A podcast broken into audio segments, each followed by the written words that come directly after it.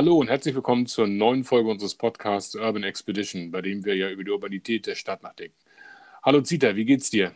Ja, also ich bin äh, mittlerweile fast wieder gesund. Ich bin auf dem aufsteigenden Ast. Äh, man hört es noch ein bisschen vielleicht, aber sonst eigentlich ganz gut. Ähm, wie es halt ist, ne? wenn man gerade aus der Krankheit rauskommt und ich, man ist es auch nicht mehr gewohnt nach diesem ganzen Corona, kein Abstand, äh, kein Abstand, zu viel Abstand, zu viel Ja, Distanz ja. Und man kennt die Keime nicht mehr und mein Körper hat da so heftig drauf reagiert. Ich vermute auch, Ähm, du hattest gleich einen dieser allerersten Erkältungskeime, die jetzt durch die Gegend geflogen sind. Ich habe mittlerweile ein, zwei Leute bei mir im Umfeld, denen es ähnlich geht, die auch mit viel Husten unterwegs waren.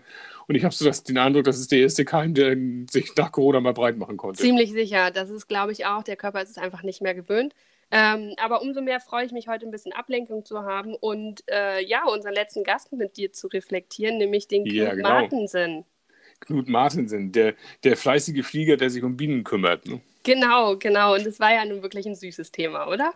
Ja, total. Also, und ich muss jetzt ganz ehrlich sagen, ich kann es mir erlauben. Ich fand das, ich fand also das Thema süß und ich fand auch den Knut auf die Art und Weise sehr, sehr drollig. Ein total netter, angenehmer Kerl und ich mochte ihn wirklich gerne, wie er es auch erzählt hat und mit welcher Begeisterung er auch erzählt hat. Enorm, oder? Und auch so eine, so, der hat so eine sehr nette, freundliche Art und auf der anderen Seite so sehr ruhig und besonnen und sehr klar auch. Und das fand ich sehr angenehm in, in der Unterhaltung. Ja, ging mir ähnlich. Und ähm, ich habe auch wieder eine Menge gelernt. Also ich hatte mich vorher mit dem Thema Bienen logischerweise gar nicht beschäftigt. Ich hatte irgendwann vor, na, wie lange macht das her sein? Zwei, drei Jahren diesen Film More Than Honey gesehen. Ich weiß nicht, ob du den mal Nee, den gesehen kenn ich hast. nicht. Eine Dokumentation, der lief jetzt gerade auf irgendeinem Arte oder sowas, äh, lief der gerade. Lohnt sich zu gucken, geht halt um diese ganze Bienenmisere. Da werden so nacheinander ganz, ganz viele Dinge gezeigt, die sich mit Bienen und den Lebensverhältnissen von Bienen heute beschäftigen. Ähm, gerade vor Augen habe ich jetzt noch so einen, so, einen, so einen Imker in den USA, der äh, in den großen Mandelbaumfeldern dort befruchtet und der mit einem ganzen Lastwagen voller Bienenvölker dann quasi tausende von Meilen da durch Kalifornien oder angrenzende Staaten hat knistert, um einen äh, Mandelbaumhain nach dem anderen zu befruchten, was denn die Tiere unter Stress setzt. Und naja, also war eine kritische Dokumentation und hat aber das Thema Biene auf eine sehr spannende Art und Weise behandelt. Und der kam jetzt gerade kurz nachdem wir mit Knut gesprochen hatten. Und deswegen passte das sehr gut zum Thema. Ach ja, ähm, ich, ich wollte ja, habe ich ja gesagt, ne, ich wollte ja irgendwie mal so Hobby-Imkerin werden. Ähm, und ich bin auch total fasziniert von Bienen und ich wollte das Buch von Maya Lunde, die Geschichte der Bienen, noch lesen. Ich habe ähm, gedacht, dass ihr ähm, Buch, das die Geschichte des Wassers der erste Teil ist, aber tatsächlich ist das der zweite Teil. Jetzt habe ich mit dem zweiten angefangen. Verdammt. Ähm, genau, wie das immer so ist. Aber äh, unabhängig davon, was ich äh, auch richtig toll fand von Knut, das war noch in der Vorbesprechung, hat er gesagt, ich stehe für mein Produkt, weil ich es liebe. ja. Und das wollte ich jetzt einfach an der Stelle nochmal teilen, weil das haben wir im Podcast dann gar nicht mehr erwähnt, äh, weil Knut und ich haben uns ja auf dem Markt kennengelernt und wir haben tatsächlich zusammen irgendwie fünf oder sechs Stunden lang Honig verkauft und ich habe in dieser Zeit schon sehr viel über den Honig auch lernen dürfen und habe auch eines von seinen ähm, Honiggläsern mitnehmen dürfen und ich muss sagen, ich liebe es auch. Also es schmeckt auch wirklich einfach toll. Bist du denn äh, Honig-Fan? Also schon vorher gewesen oder kam das jetzt auch ein bisschen durch das Thema? Also ich ha wir haben Honig da, wir be- haben den sonst immer vom, ähm, von dem Dorf von meinem Freund gekriegt. Also da, da gibt es auch quasi Hobbyimker. Und ähm, ich mag Honig. Ich, ich mag es gerne auch damit zum Beispiel zu kochen. Ja. Ähm, ich bin jetzt, obwohl ich ein süßer Frühstückstyp bin ähm, und ich liebe beispielsweise Nutella, ganz ungesund, das weiß ich. Ich mache aber auch Marmelade selber. Deswegen ist Honig immer so auf Ranking 3 und gar nicht so oft auf dem Frühstückstisch. Ähm, aber ich esse es eigentlich gerne, auch mal, manchmal so im Tee oder so. Also, Ja. ne? Und wie Also- gesagt, ein Dressing vom Salat. Bei mir ist es immer so gewesen, dass ich über Jahre hinweg, insofern kann ich das nachvollziehen, auch äh, obwohl ich ähm, auch süßer Frühstücker bin, Honig zum Frühstück gar nicht so geschätzt habe. Und seit zwei, drei Jahren kann ich mich gar nicht mehr satt essen in Honig. Das ist, also ich, wir, hier haben wir den Isemarkt um die Ecke und da stehen ja auch immer dann ganz gerne immer so Honighändler rum, Bauernhöfe, die das dann mitbringen als Nebenprodukt zu ihren Eiern und was sie sonst so anbieten. Und ähm, ich kaufe da mittlerweile ganze Stände leer. Das ist also wirklich viel geworden. Und genau, wir kochen auch sehr gerne damit. Das ist halt schon schön, wenn man das irgendwo als Mittel mit reinnimmt und Salatdressings oder, oder Soßen oder sowas. Ähm, jetzt die nächsten Tage wollen wir mal einen Zwiebeltart machen. Es gibt von aus irgendeinem Tim Melzer Kochbuch so ein super leckeres Rezept, wo du auch am Ende Honig dann drüber laufen lässt. Oh, Freue mich jetzt schon drauf. Das klingt auf jeden Fall sehr lecker. Ich bin zwar nicht der größte Zwiebelfan, aber äh, es klingt auf jeden Fall gut und man kann ja es auch sehr, an, äh, sehr gut anwenden, den Honig. Ähm, jetzt wollen wir aber natürlich nicht nur darüber reden, wie wir Honig nutzen, sondern auch, was wir eigentlich von Knut alles gelernt haben, oder? Das müssen wir machen. Ne? Das, also fairerweise, wir wollen ja reflektieren. Ne? Lass uns mal so ein bisschen mit den Gedanken loslegen, die wir ja gesammelt haben oder was wir auch gelernt haben. Ja, und ich dachte mir, was ich auch schön fand, was Knut gesagt hat, war, dass er auf Sanftmütigkeit züchtet und achtsam und vorsichtig mit den Bienen ist. Und ähm, ich das ganz spannend fand, weil ich, ja, ich hatte ja erwähnt, dass ich so eine, ich würde nicht sagen Angst oder so, ich habe sehr viel Respekt vor den Tieren und mhm. ähm, Bienen liebe ich über alles. Ich mag auch Hummeln, alles, was eigentlich summt und brummt, ähm, solange es mich nicht sticht. Aber ich trotz allem so ein bisschen Respekt eben vor diesem äh, vor dem Stich als solches habe. Und ähm, dann auch so diese, diese beruhigenden Worte vom Knut zu sagen, hey, ganz ehrlich, die Bienen, die, sind, die tun dir ja gar nichts, die wollen dir auch gar nichts tun. Am Ende sterben Bienen ja auch, wenn sie äh, stechen, weil sie ja ihren ja. Stachel auch verlieren. Ähm, und ich fand das einfach so, ja, irgendwie herzerwärmend, dieses Ich züchte auf Sanftmütigkeit. Ja, das ist insofern ja spannend, als dass man ja offensichtlich so Lebewesen dann tatsächlich durch Zuchtauswahl halt auch in die eine oder andere Richtung von ihrem Charakter her bewegen kann. Und ich glaube, für den vegan ausgerichteten Menschen ist das schon wieder eine Katastrophe, dass man sagt, ich züchte die Tiere dahin. ähm, aber auf der anderen Seite ist es bei so jemandem wie Knut, der das dann halt in Richtung Gutmütigkeit und Sanftmütigkeit halt äh, macht oder seine Völker auch so auswählt, natürlich wahnsinnig toll. Und ich finde das ganz interessant, dass du sagst, dass du auch so einen Respekt vor den Tieren hast. Ich habe das große Glück, jetzt ganz lange nicht mehr gestochen worden zu sein, von sei es eine Biene oder eine Wespe. Insofern habe ich die Erinnerung an die Schmerzhaftigkeit eines solchen Stiches schon lange verloren. Und ich habe ja immer noch diese Erfahrung aus meinem alten Wohnort in Eppendorf, was ich auch während des äh, Podcasts dort erzählte, ähm, wo ich in, diesen, in, dieser Wand von Wein gewohnt habe, also das von außen mit Wein bewachsen war und wo dann zu der entsprechenden Blütezeit wirklich diese Bienen unterwegs waren. Und das war immer ein so tolles Erlebnis, wenn dieser ganze Wein brummte, die Tiere dann auch gelegentlich mal, wenn man aus dem Fenster geguckt hat, an einem vorbeigeflogen kamen und die haben einen wirklich angeguckt und festgestellt, nö, das ist jetzt keine Blüte, ist nicht so interessant, sind weitergeflogen. Und seitdem habe ich auch festgestellt, das sind grundsätzlich sanftmütige Tiere. Und wenn man nicht anfängt, nach ihnen zu schlagen, dann lassen die ja, glaube ich, auch sehr in Ruhe, weil man ist tendenziell uninteressant für die. Total. Ich habe letztens war ich mit meiner Mutter und meinem Freund frühstücken und da sind Wespen rumgeflogen und die sind ja in nichts vergleichbar mit Bienen. Nee. Und ähm, dann äh, saßen die natürlich auf unserem Frühstück und ich habe dann einfach immer so ein Marmeladentöpfchen genommen und es einfach zur Seite gestellt. Ich habe meine Marmelade also für die Wespen geopfert und so sind wir rausgekommen. Und im Nachgang habe ich, glaube ich, auf Instagram vom Katapultenmagazin so eine Übersicht gesehen, was es kostet, wenn man eine Wespe tötet. Also ich weiß nicht, ob das jetzt pro Wespe ist oder so, ne? aber es sind schon sehr, sehr hohe äh, Strafen, die man da zahlen muss. Ich glaube, in Berlin so, sind das 5000 Euro. Oh Gott, oh Gott. Echt? Ja. Und dann habe ich aber schon, dann bin ich ja fast ruiniert, weil ich habe eine Zeit lang, also ich habe es mittlerweile, mache ich es anders. Mittlerweile versuche ich es immer mit so einer Zeitung oder sowas zum Fenster zu bewegen und rauszustupsen. Also ich glaube, ich habe dieses Jahr keine oder wenn überhaupt dann eine, die mich nachts gepiesackt hat, mal getötet. Ähm, wir sind jetzt ja schon im Herbst, von daher ist die Bilanz schon ganz gut. Ähm, aber ich hab, es gab Jahre, da war ich da auch irgendwie deutlich, deutlich kurzlohntiger. Ich glaube, da habe ich ein halbes Vermögen verspielt. ich glaube, also es ist tatsächlich äh, horrend hoch an einzelnen Stellen. Ähm, und man fragt sich auch, warum, weil im Endeffekt äh, ja unsere Bienen was Gutes für uns tun. Und ich fand es ja. sehr spannend. Und das ist diese, diese Power of Unlearning. Also ich dachte ja beispielsweise, dass der Stadtimker Stadtimker heißt, weil, ja. weil er ja in der Stadt agiert und von der Stadt vielleicht auch berufen wurde. Das war ja eigentlich mein Da musste Gedanke. ich sehr grinsen, dass du das... aber lustig, wie man von sowas ausgeht. Mir, ja, mir war, bei mir war Stadtimker besetzt im Sinne von ein Imker in der Stadt, was es ja wohl auch ist. Und bei dir war es quasi mit Amt und ja. Sügel der Stadt Hamburg und dann ist es ein Stadtimker. Ne? Genau, das, das war irgendwie in meinem Kopf so. Vielleicht habe ich das auch so zusammengebracht, weil im Vorgespräch eben mit dem Knut halt er ja auch sagt, dass er auch immer mal wieder für die Stadt oder mit der Stadt ja. zusammenarbeitet. Und da habe ich das direkt in meinem Kopf zusammengesetzt, weil ich dieses Wort Stadtimker so vorher gar nicht kannte, sondern wirklich den Hobbyimker kannte. So. Ja. Ne? Und der Hobbyimker ist halt der, der das halt so laienhaft in meinem Kopf gemacht hat, aber natürlich ist äh, ja das auch der Stadtimker, der das nicht mehr laienhaft macht, sondern das eben als Hobby nebenbei. Ja, das scheint da ja ähm, äh, auch so eine kleine Szene zu geben. Was ich sehr angenehm fand, dass er sagte, dass er da gar nicht Mitglied ist, also dass er so ein bisschen draußen ist, aber das scheint ja so eine Stadt im Szene zu sein, die sich dann mit dem Thema befasst.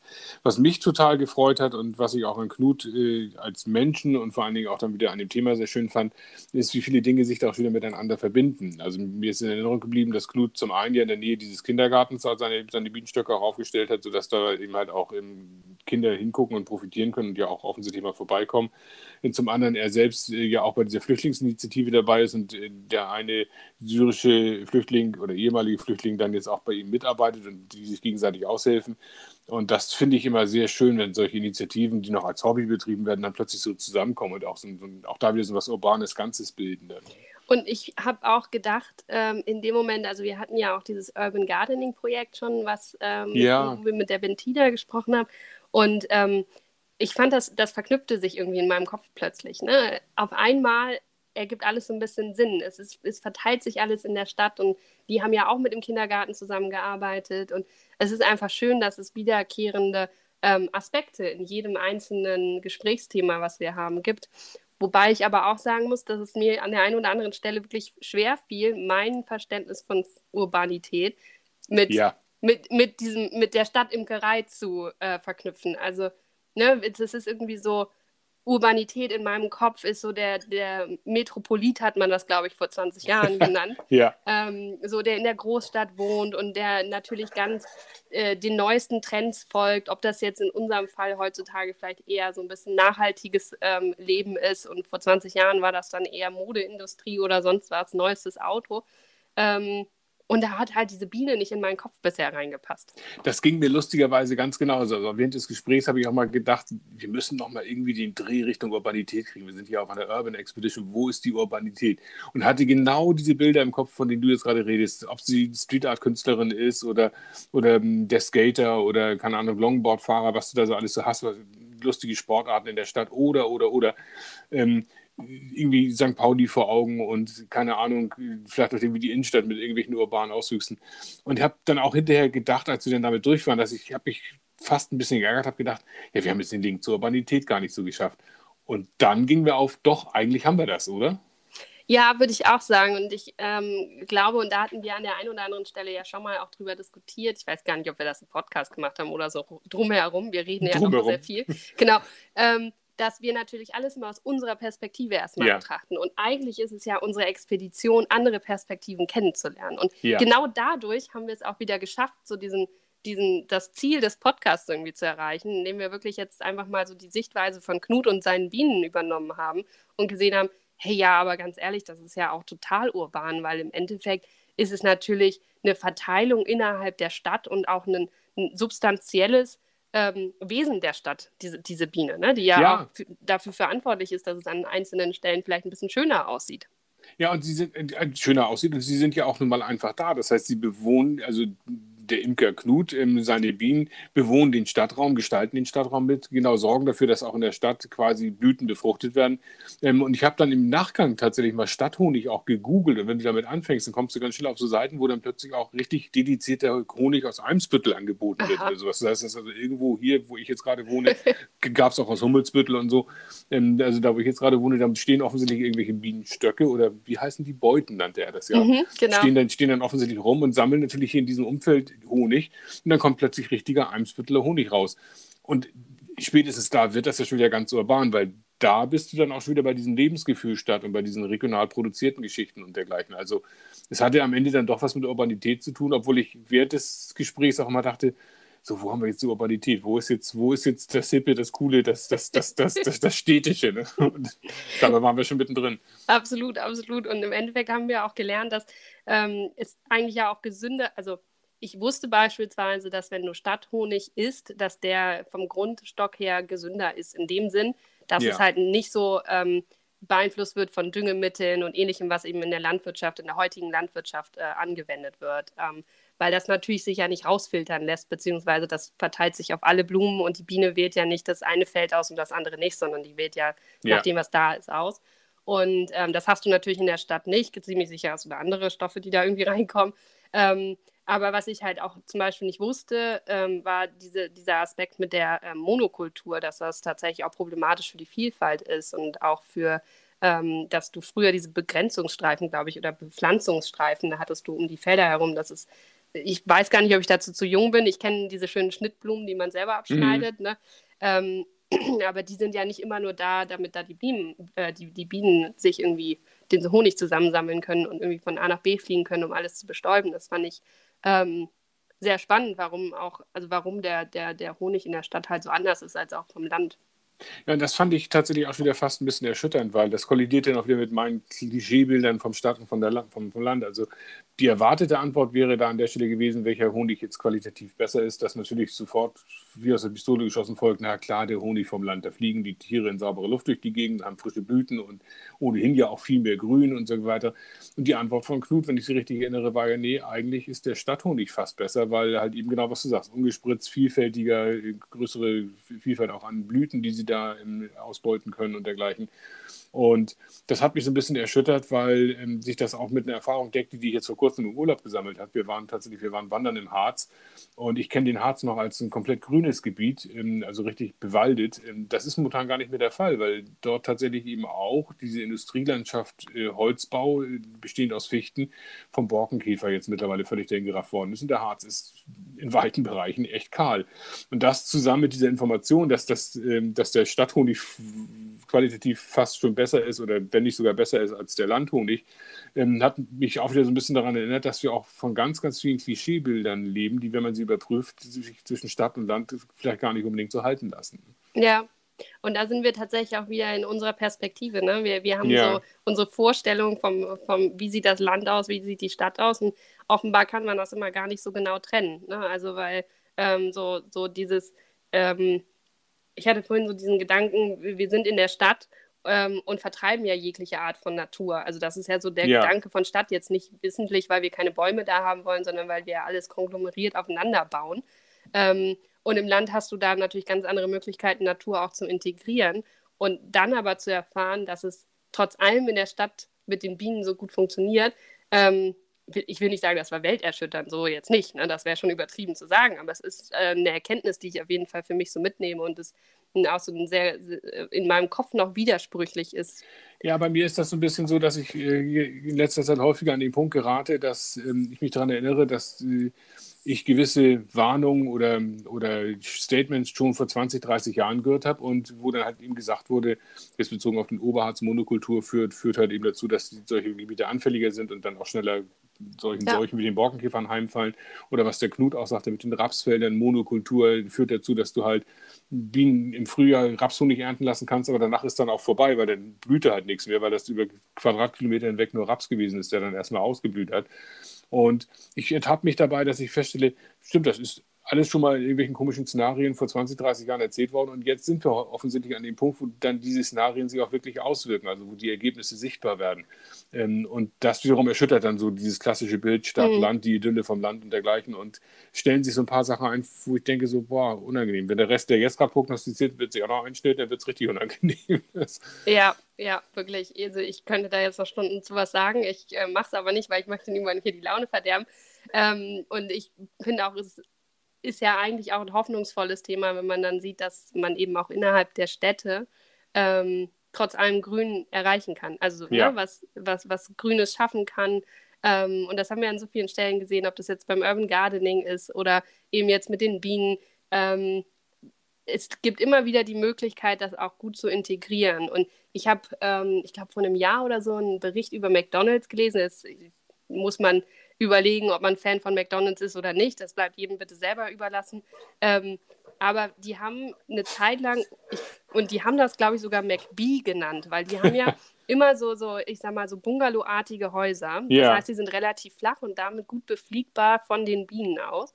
Und die haben sie bepflanzt und Bienenkästen ähm, obendrauf gesetzt und eben Honig damit gemacht. Ich weiß nicht, ob die das immer noch machen, ob das ein, so, eine, so ein Pilotprojekt irgendwo in den USA nur war. Aber das fand ich irgendwie sehr schön, weil das natürlich auch zeigt, ähm, es gibt auch die Möglichkeiten. Also wenn, gerade weil wir ja die Bienen auch brauchen, um äh, jegliche Art von Nahrungsmittel zu bestäuben und weiterhin ja. generieren zu können, ähm, fand ich das irgendwie so, so zukunftsweisend. Ne? Also dass sich auch so ein, so ein Unternehmen wie McDonald's äh, welches jetzt nicht unbedingt für seinen Umweltschutz bekannt ist, sich aber trotzdem dann solche Sachen einfallen lässt, die auch irgendwie witzig sind. Ne? Also McBee, bitte, ja. das passt ja voll in deren äh, Portfolio mit rein. Ähm, erinnert mich so ein bisschen, ich bin ja alter St. Pauli-Fan und ähm, stand bis vor Corona auch ähm, tatsächlich der jeden Samstag oder jeden zweiten Samstag in der Kurve. Das hat sich, ja, ich habe eine Karte mitgenutzt eines Freundes, der dann okay. äh, gar nicht mehr in Hamburg war. Und der hat es jetzt aber ver, die Karte neu zu bestellen. Also von daher bin ich jetzt leider raus. Ich muss mir jetzt eine eigene Karte besorgen. Aber als alter St. Pauli-Fan ist mir damals auch positiv aufgefallen, dass St. Pauli auf dem Dach des Dönertor-Stadions ja auch den sogenannten Linenhonig geerntet hat. Mhm. Ewald Lien ist ja der technische Direktor von St. Pauli und der, der war sozusagen Party dieses Linenhonigs. Ähm, was aber nur zeigt, dass jedes Unternehmen, jede Privatperson an der Geschichte auch mitmachen kann. Du kannst als Einzelperson oder als Einzelunternehmen was bewirken, indem du zum Beispiel so einen Raum für Bienen schaffst. Und ähm, Freunde von uns haben das ja im Garten getan äh, und das ist ein total tolles Erlebnis. Äh, auch da wieder, die Bienen sind nicht aggressiv, die fliegen da durch die Gegend und mit einem gewissen Abstand geht das sehr gut. Und was ich dann auch von Knut ja gelernt habe, ist, dass die gar nicht so dermaßen pflegeintensiv sind. Also er hat ja damit Zeiten gerechnet pro, pro Beute, die ich jetzt gar nicht so fürchterlich intensiv fand. Also da habe ich damit gerechnet, dass das eigentlich pflegeintensiver ist. Ja, ich, ich also ich äh, bin mir da auch gar nicht so sicher. Also ich fand auch, ich glaube, pro Bienenfolge muss er ja einmal pro Woche irgendwie kurz so da vorbei, das, genau. so in der Art. Ne? Ähm, und ich meine, das ist jetzt für ein Hobby, also wenn ich mir jetzt beispielsweise das ähm, Freiwillige Feuerwehr-Hobby angucke, dann ja. würde ich das eh nicht zeitintensiv äh, bezeichnen. Ähm, vielleicht sogar teilweise mehr. So, ne? Oder wenn, wenn ich jetzt überlege, ich gehe mindestens einmal die Woche zum Sport, ähm, also in meinem Fall sind es, wenn ich nicht gerade krank bin, sogar drei bis viermal, ähm, dass ich die Woche Sport mache, das sind auch drei Stunden, ja. die dafür irgendwie raufgehen. Ne? Und dann muss man natürlich noch hinfahren und so. Also ähm, finde ich, ist eigentlich eine angemessene Zeit für so ein für so ein Hobby und man hat ja auch einen schönen Nebeneffekt, weil man hat ja am Ende leckeren Honig du hast leckeren Honig und du hast tatsächlich auch wieder was für die Gemeinschaft ja auch getan, weil das ja. darf man ja auch immer nicht vergessen, das ähm, hatte ich bei der Maja Göpel gelesen, ich glaube, Die Welt neu denken hieß das letzte Buch, was sie da rausgeschrieben hat, äh, ihr Klassiker und ähm, da hat sie mal hochgerechnet, was tatsächlich für ein volkswirtschaftlich, volkswirtschaftlicher Beitrag aus der Bestäubung von Bienen hergeleitet mhm. werden kann, weil das ist ein externer Effekt, den keiner mit einbezogen hat, ähm, der auch wirtschaftlich nirgendwo auftaucht, aber in der Landwirtschaft ist die Bestäubung halt das Thema schlechthin, wenn keiner bestäubt, gibt es keine Äpfel, keine Pflaumen, ja. keine Birnen, kein gar nichts. Und ähm, das wird einfach so mit einkassiert. Und in China zum Beispiel haben sie ja die Erfahrung äh, gesammelt, das kam dann jetzt wieder aus More Than Honey, also du siehst, ich bin da umfassend mhm, gebildet in mhm. dem Thema, dass in China ja in einigen Ecken tatsächlich Bienen schon nicht mehr existieren, weil halt diese große industrielle Landwirtschaft halt dafür gesorgt hat mit Pestiziden, dass auch die Bienen mit weg sind. Und da gibt es auch so eine erschütternde Szene, wie dann so ein Feld von, ich glaube, Apfelblüten oder sowas von Menschen bestäubt wird. Also die sind da mit ihren Pinseln da unterwegs, stehen auf Leitern und bestäuben dann diese ganzen Blüten. Und das zusammen mit diesem milliardenschweren Effekt, den die Maya Göpel halt auch nochmal hochrechnet, ähm, fand ich total spannend, wie wichtig das Thema eigentlich dann eben auch ist und wie fahrlässig ja. wir damit umgehen. Ich, ich glaube, das mit China hatte ich auch irgendwo mal gelesen. Ähm, ich war mir aber nicht mehr sicher, was genau die gemacht haben, aber ich glaube, die haben tatsächlich dann auch versucht, Bienen zu importieren was auch gar nicht so leicht ist, weil ähm, die natürlich ein ganz anderes Klima und Ökosystem gewohnt ja. sind jetzt, ne? wenn du die aus Europa oder so äh, Ja, meine ahnt, dann, man ahnt dann auch schon wieder, dass sowas gerne nach hinten losgeht, wenn da irgendeine defensive oder aggressive oder sonst wie geartete Variante ja. auf die anderen Völker, Bienenvölker dort stößt, dann geht das ja meistens auch nicht unbedingt gut. Ne? Ja, genau. Also ich weiß tatsächlich auch nicht, was der, der Output ist. Das müsste ich da irgendwie nochmal nachlesen. Aber, ähm, Vielleicht will man es auch gar nicht wissen. Nee, wahrscheinlich nicht. Wahrscheinlich nicht. man will einfach nur die putzigen Bienchen Bienchen sein lassen. Ja, ja, genau. Dann ist auch gut. Ja, auf jeden Fall. Ähm, ja, Andreas, ich glaube, wir sind mit unserer Zeit schon fast wieder um. Ähm, ich habe viel mitgenommen. Wir hatten wie immer viel zu diskutieren. Äh, möchtest du noch irgendwas heute unseren Hörern mitgeben? Nein, aber ich merke, dass diese, diese äh, Expedition durch die Urbanität ähm, fängt so richtig an, mir auch Spaß zu machen, weil ich wirklich denke, ähm, das sind alles Menschen, von deren Themen ich vielleicht schon irgendwo was gehört oder gelesen habe, aber sie dann zu treffen und auch zu sehen, wie, wie, was macht so jemand eigentlich? Also auch, dass der Knut halt selbst eigentlich äh, als, als Pörser durch die Weltgeschichte fliegt und so weiter. Ähm, und dass so jemand sich dann darum kümmert, das finde ich ist spannend. Und das sind eigentlich genau auch solche Leute, die ich auch, wo ich mich freue, jetzt auch weiter aus der Kategorie zu treffen, wenn wir in der Urban Expedition weitergehen. Ich finde auch, also wir sind da irgendwie total geerdet, ähm, was ja auch, wenn wir uns das bildlich vorstellen, gut ist, denn schließlich laufen wir ja durch die Stadt. Ja. Ähm, und das macht total viel Spaß und ich merke auch, ich lerne so unfassbar viel und hinterfrage mich auch in vielen Dingen, wie ich denn eigentlich zu den Themen stehe. Ja, das merke ich halt auch. Diese, wir, wir stehen halt auch auf einem Standpunkt und gucken aus diesem Standpunkt heraus auf Themen. Und das war das, was wir vorhin meinten, ist äh, dieses äh, Bienen-Hobby, ist das eigentlich nur, wo ist der Link zur Urbanität? Doch, er ist da, nur wir gucken halt anders drauf, weil ja. wir eine ganz andere Urbanität erwarten. Ja. Und da hat sich wieder so ein Aspekt für mich dazugefügt. Ja, genau, das äh, kann ich nur so unterschreiben. Und ähm, damit möchte ich unseren Hörern einen schönen Nachmittag, Abend, Tag wünschen, wann auch immer ihr euch das anhört. Ich hoffe, euch hat es genauso viel Spaß gemacht und wir konnten euch zum Denken anregen. So auf jeden Fall ging es Andreas und mir. Und wir hören uns bald. Mach's gut, Andreas. Sieht ja, mach's gut. Bis zum nächsten Mal. Tschüss. Jo, ciao. Thank you.